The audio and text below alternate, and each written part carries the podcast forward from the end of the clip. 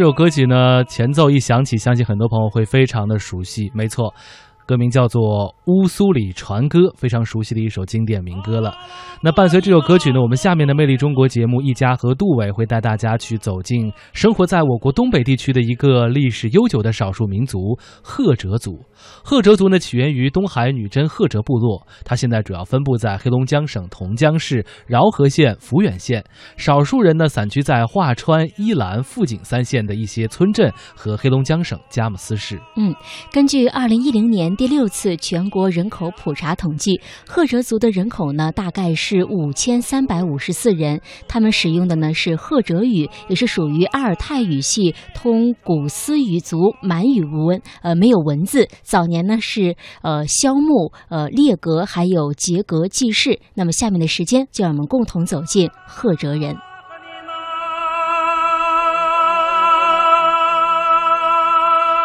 这是上个世纪六十年代歌唱家郭颂演唱的一首耳熟能详的作品《乌苏里船歌》，也正是这首歌让人们认识了一个人口稀少的民族——赫哲族。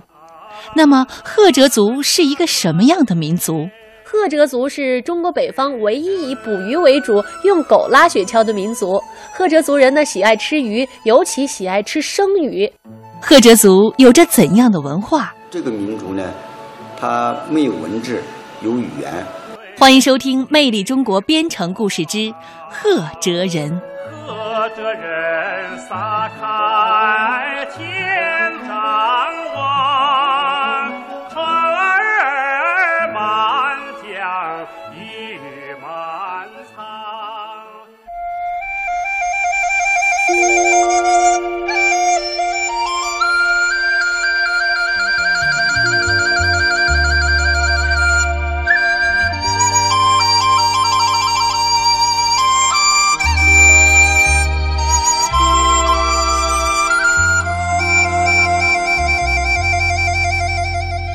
在祖国的东北边陲黑龙江省饶河县，美丽的乌苏里江畔边，居住着一个北方古老的少数民族赫哲族。这个距中俄边境珍宝岛不到五十公里，饶河县城和俄罗斯的比金城隔江相望。新中国成立后的一九五六年，中国第一个乡级政权巴刹赫哲族乡在同江市建立。而此时的饶河县的四排赫哲族村也已经建立起来。赫哲族究竟是一个什么样的民族呢？大家好，我现在就是在黑龙江省的饶河县，也是赫哲族的聚集区。这呢是一个风景优美的地方，在美丽的乌苏里江畔，天很蓝，空气很清新，人口也不多，很安静。呃，也许很多人都不了解这个民族，因为这个民族的人也确实是很少，是所有少数民族当中啊人口最少的一个民族。虽然他们人口少，但是他们的历史却是很悠久的哦。走在县城当中呢，时刻都可以感受到少数民族的文化气息。如果你问我，它究竟是一个怎样的民族，有什么样的历史，又有什么特别的东西，比如吃的？穿的、用的，还是紧跟随我的脚步，一起来感受一下赫哲人的生活吧。我现在呢，就是在饶河县小南山的文物博物馆，这里呢就有很多从乌苏里江畔采集来的陶片和陶罐。这个陶罐呢，上面有刻的这个鱼的形状，而那个陶罐上呢，还有刻的这个骨头状的一种形状，真的是什么样都有的。而且令人称奇的是呢，在这三千年以前就有的陶器上啊，可以清清楚楚的看到上面还刻有鱼的眼睛、鱼身，甚至连鱼鳞和水的波纹都看得一清二楚。饶河县的文物研究所的所长杨永才告诉了我们，很多文物和遗迹呢。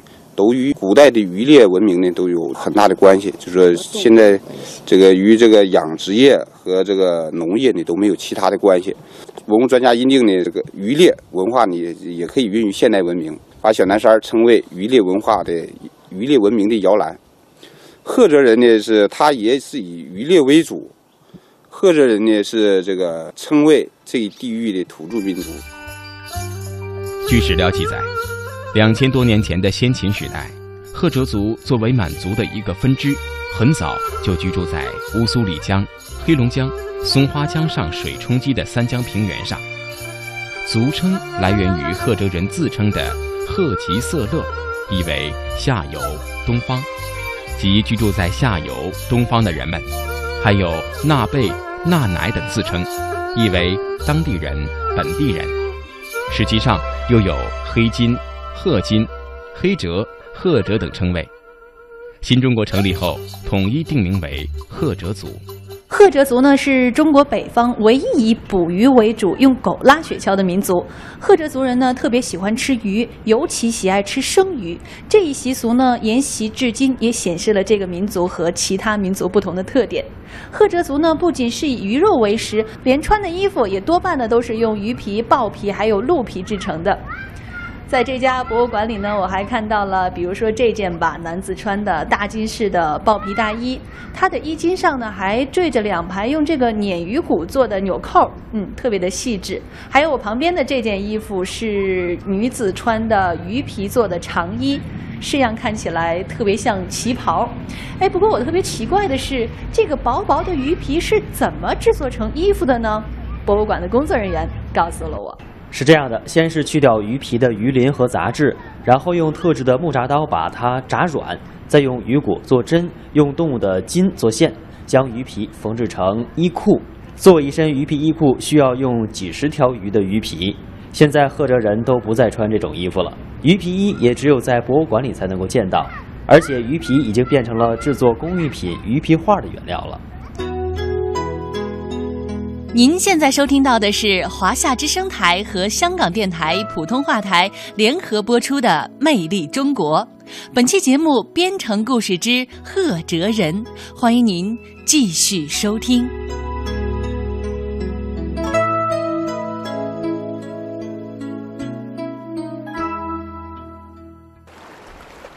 现在是早晨五点，哇，好冷啊！我已经坐上了四排村的渔船了，准备跟随船夫去江中捕鱼。现在的捕鱼船呢，已经是换成了铁制的机动船了。渔民们用的是上百米长的渔网。由于环境的变化，现在江中的鱼呢，远不如从前那么多了。只有在每年鱼汛高峰期的时候，才能捕到比较多的鱼。不知道今天我们能捕到多少鱼呢？